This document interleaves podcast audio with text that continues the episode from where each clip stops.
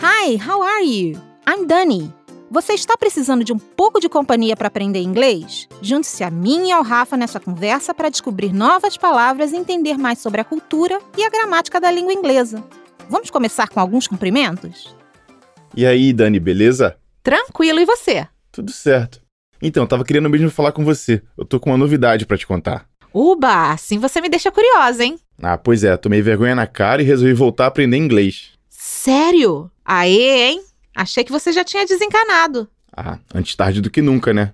Mas eu tô aqui pra te lembrar de uma promessa que você fez. Vixe, promessa? Qual? Você disse que ia me ajudar a fazer um podcast. Ah, claro! Quando é que você quer começar? Ah, agora mesmo, se você puder. Nossa, que disposição, hein? Tô gostando de ver. O que, que você quer saber? Ah, eu tava revendo algumas formas de cumprimentar.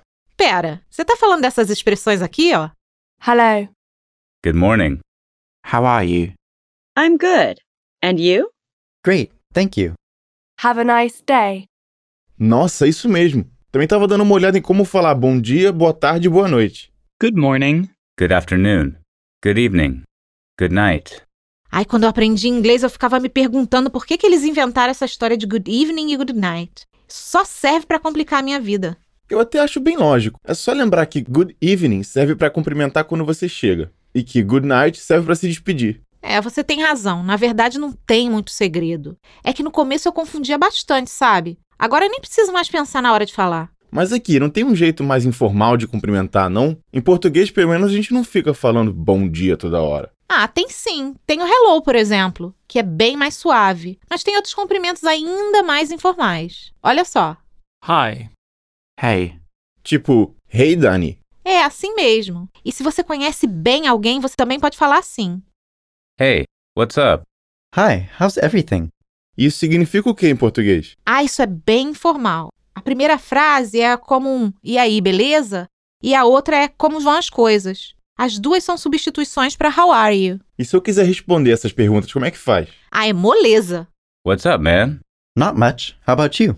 Ah, mas o que que é mesmo not much? Ah, essa resposta é como se você estivesse dizendo tá tudo na mesma. Você usa quando não tem nada novo para contar, sabe? Hum.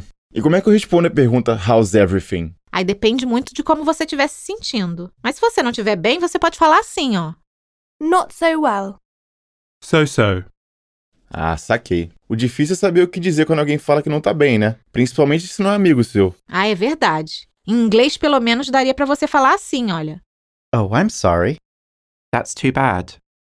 E como é que eu falo se estiver tudo bem? Ah, daí é fácil, né? É só falar assim. Fine. All right. Good. Thanks.